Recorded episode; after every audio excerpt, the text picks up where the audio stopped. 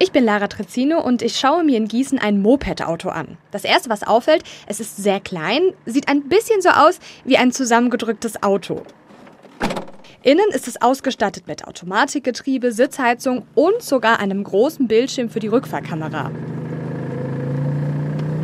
Maximal 45 km/h sind drin. Die Autos dürfen von Jugendlichen ab 15 Jahren gefahren werden, die dafür einen AM, also sprich Rollerführerschein brauchen. Bei mir ist Luca Deutsch, Fahrlehrer in Gießen. Was kann denn schiefgehen, wenn Fahranfänger nur auf dem Roller und nicht auch im Moped-Auto üben? Ja, dass man die Abmaße einfach gar nicht einschätzen kann. Dass man an Autos zum Beispiel zu nah vorbeifahren würde, an Spiegeln hängen bleiben würde, weil man es einfach nur vom Roller gewohnt ist, dass man nicht viel größer ist als man selber. Und in dem äh, Moped-Car ist man halt größer als man selber. Die Fahrschule von Luca Deutsch ist die erste in Hessen, bei der im Moped-Auto geübt werden kann.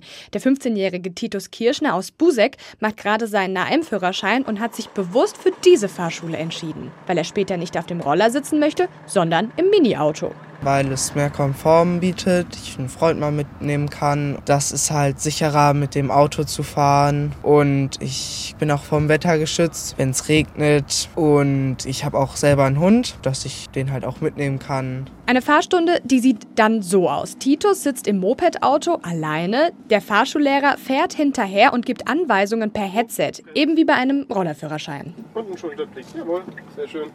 Auch die spätere Prüfung muss auf dem Zweirad stattfinden. Das Üben im Mopedcar ist also eine zusätzliche Hilfe, um später im Straßenverkehr besser klarzukommen.